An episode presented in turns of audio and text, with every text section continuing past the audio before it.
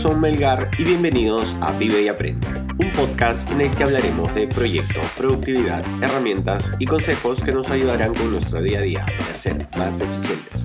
También hablaremos de hábitos y aprenderemos a conocerlos mejor, para impactar positivamente en las personas y lograr una vida en equilibrio.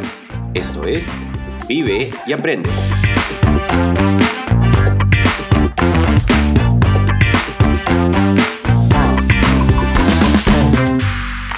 Este es el episodio número 34 y hoy hablaremos del tiempo, su valor, su importancia y, por qué no, su precio. Pero antes, recuerden que en las notas del programa les dejo un link que los llevará a la web donde podrán ver el resumen del episodio y algunas referencias. O pueden ir directamente a gersonmelgar.com barra vive y aprende podcast, donde nos pueden dejar sus preguntas y sugerencias. También nos pueden seguir en nuestra cuenta de Instagram, arroba vive y aprende. Bueno, bueno, el precio del tiempo. ¿Cuánto vale el tiempo?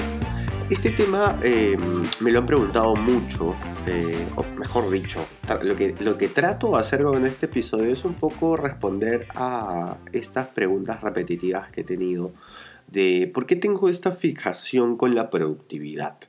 Entonces, eh, muchas veces le respondo a las personas a veces, no, porque necesito ganar tiempo, porque quiero ser más organizado. Em, de hecho, la productividad me ayuda a estar más organizado y ganar más tiempo. ¿Y por qué? Les voy a contar un poquito. Bueno, esto sale a partir de un documental que, que vi y ahora les voy a dejar el link y todo eso. Vamos a hablar más adelante de este tema. Pero quiero empezar el episodio dando una descripción formal de lo que es el tiempo. Y cuando me refiero a una descripción formal, bueno, lo que hice fue buscar en la RAE qué es y qué significa el tiempo. Y acá se las leo, tiene tres definiciones. Magnitud física que permite ordenar la secuencia de los sucesos, estableciendo un pasado, un presente, un futuro, y cuya unidad en el sistema internacional es el segundo. La segunda definición es época durante la cual vive alguien o sucede algo. Y la tercera es oportunidad, ocasión o coyuntura de hacer algo. Y es ahí, creo que estas dos últimas son un poco más abiertas, mm, un poco menos cerradas de lo que es una magnitud física, y es ahí donde me quiero enfocar porque la tercera descripción, el tercer significado de tiempo nos dice oportunidad, ocasión y la coyuntura de hacer algo. Es la oportunidad de hacer algo. Y yo recuerdo mucho que empecé a cuestionar el tema de el valor del tiempo y si en realidad el tiempo qué tan valorado es y cómo es que algunas personas lo valoran más que otros. Em, voy a poner de ejemplo una película que vi. Eh, se llama In Time, o en español creo que la traducción es El precio del mañana, protagonizada por Justin Timberlake, donde el tiempo eh, es como el aire. Si se te acaba, mueres. ¿Ok? Entonces había una fijación y era muy importante el tema del tiempo. Tenías un marcador con un chip instalado ¿Por qué? No lo sé. ¿Por qué, era, por qué es que alguien podía transferir eh, tiempo como si fuera dinero? Digamos que el dinero era, era, era un equilibrio, eran equilibrados, tanto el dinero y el tiempo. Es más, creo que pagabas las cosas con tiempo, no con dinero. O sea, el tiempo había sido literal, había podido ser la unidad de cambio, la unidad de, de pago, ¿no? Para diferentes cosas. Y ahí me di cuenta de algo, ahí reaccionó una alerta en mi cabeza y la pregunta fue, creo que no valoramos las cosas porque son gratis. Y, y, me refiero a dos cosas muy importantes que hoy en día tenemos y que creo que no las valoramos. Una de estas es el tiempo y otra es, por ejemplo, el aire. ¿no? Es curioso que estos dos recursos son, digamos, eh, no sé, son recursos que tenemos disponibles y no sé si todo el mundo le da el valor que les corresponde. ¿Qué pasaría si no tuviéramos aire? ¿Qué pasaría si nos vendieran? de hecho, acabamos de pasar una situación complicada entre muchos países donde vendían balones de oxígeno para atención en los hospitales por ese tema de, del COVID. Y el precio del balón de oxígeno empezó a incrementarse. ¿Por qué? Porque escaseaba y era necesario. Pero nunca nos preguntamos, por ejemplo, si el aire que tenemos hoy en día podría ser escaso y qué pasaría si en algún momento empezara a costar. Lo mismo pasa con el tiempo.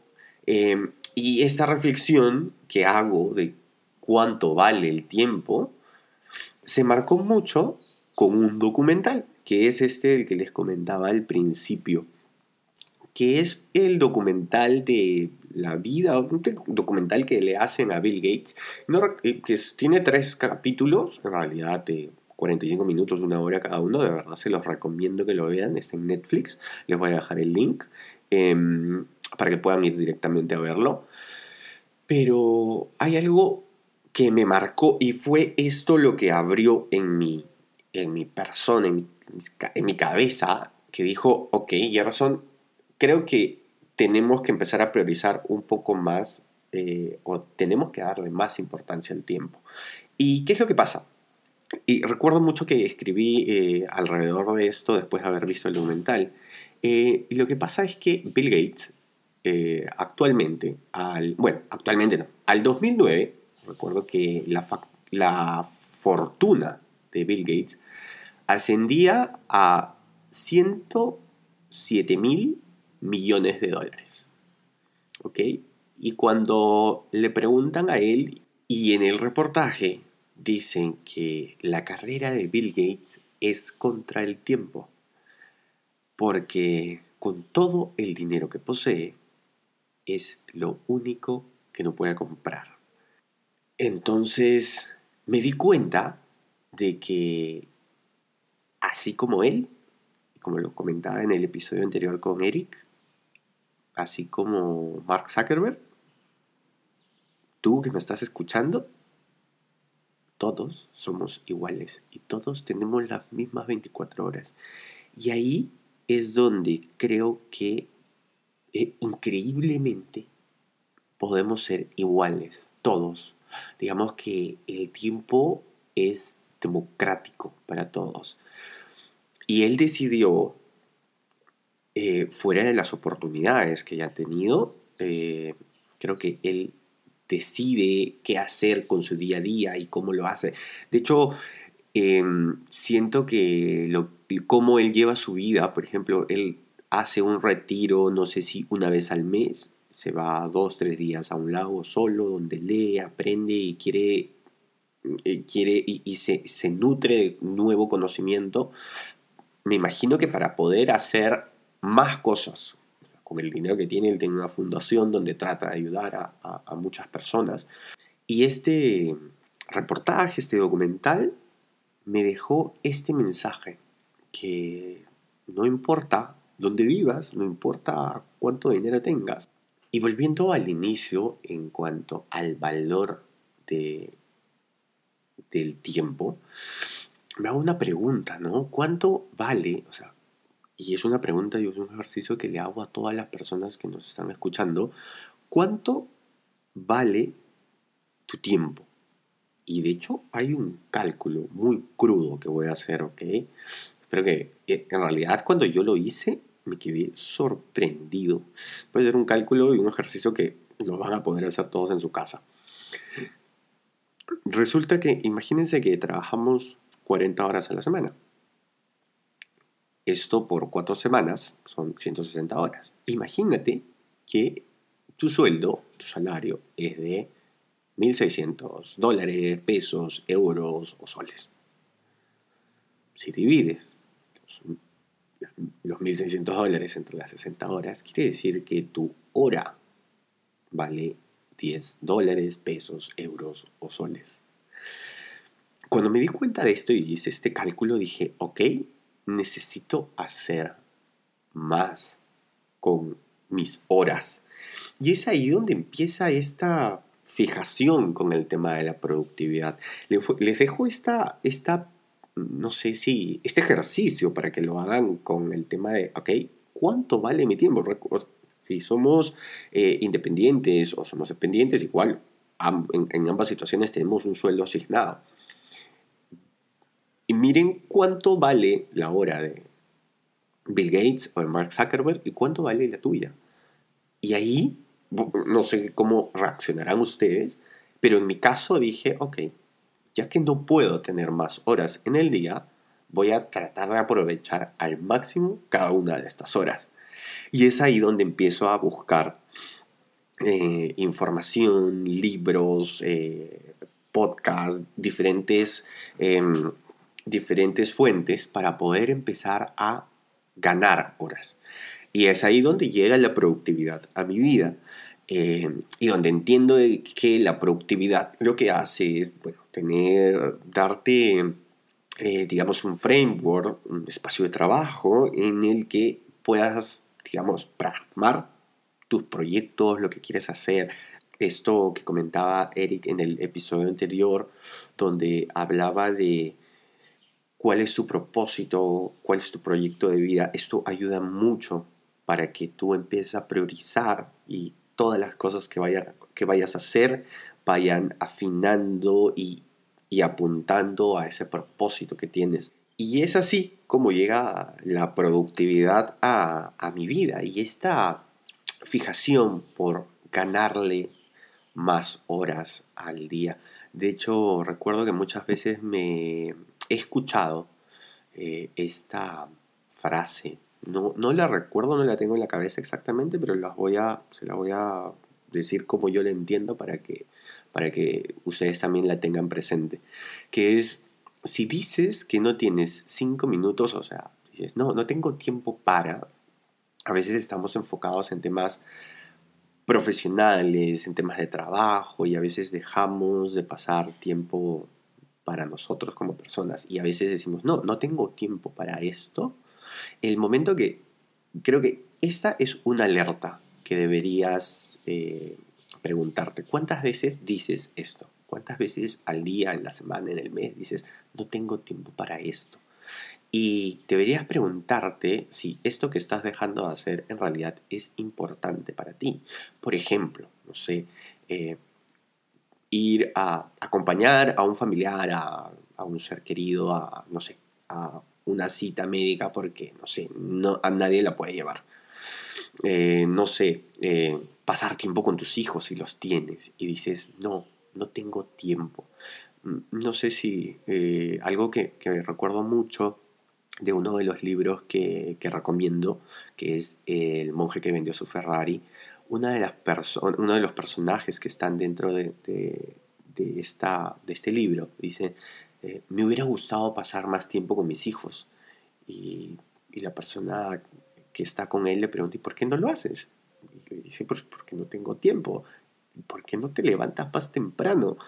O sea, la respuesta es tan simple y es como que dices, es cierto, ¿no? Si me hubiera despertado más temprano o media hora antes, hubiera podido estar con mis hijos y no simplemente no verlos ni cuando me voy muy temprano al trabajo o cuando vuelvo muy tarde.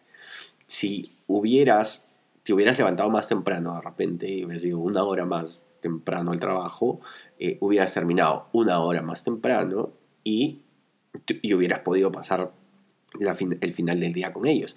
Y ahí también viene el tema de la importancia de, poner, de ponernos horarios. Mucho, em, eh, muchas de las personas que, me han consultado por el tema de la productividad me dicen, ¿y para qué quieres ser más productivo? Y yo quiero ser más productivo en el trabajo. Es una respuesta muy personal, para, para cada uno es totalmente diferente.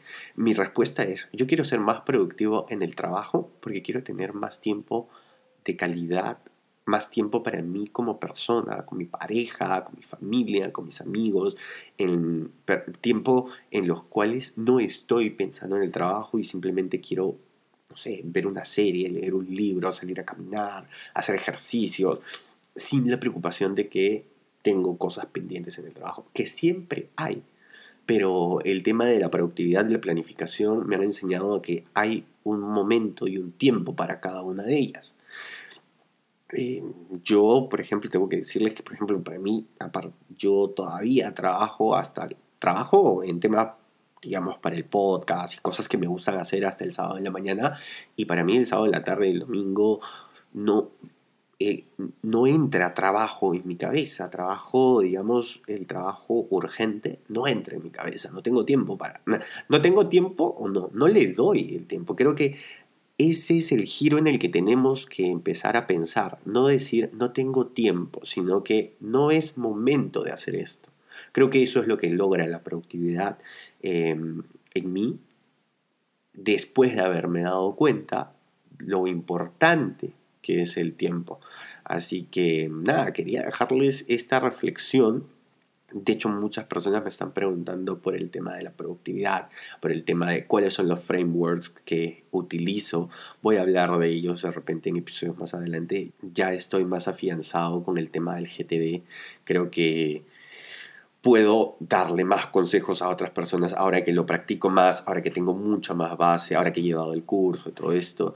Eh, temas de prioridad, de priorización, de cómo es que tenemos que priorizar y qué cosa debemos hacer con, por ejemplo, esta matriz que es muy conocida de eh, lo importante, no importante, lo urgente y lo no urgente. Hay ciertas acciones que, va, que vas a usar dentro de la tarea que tienes en, dentro de esta matriz. ¿no? Pero bueno, hablaremos de eso más adelante. Espero que no sé, estas cositas que despertaron en mi cabeza por empezar a valorar el tiempo, también se las haya podido transmitir y espero que los pueda ayudar. Así que nada, eso ha sido todo por hoy. Hemos llegado al final del episodio. Recuerden que pueden dejarnos sus preguntas y sugerencias en gersonagar.com. Gracias por suscribirse, por dejarnos su valoración y por acompañarnos hoy. Ya saben, vivan y aprendan mucho.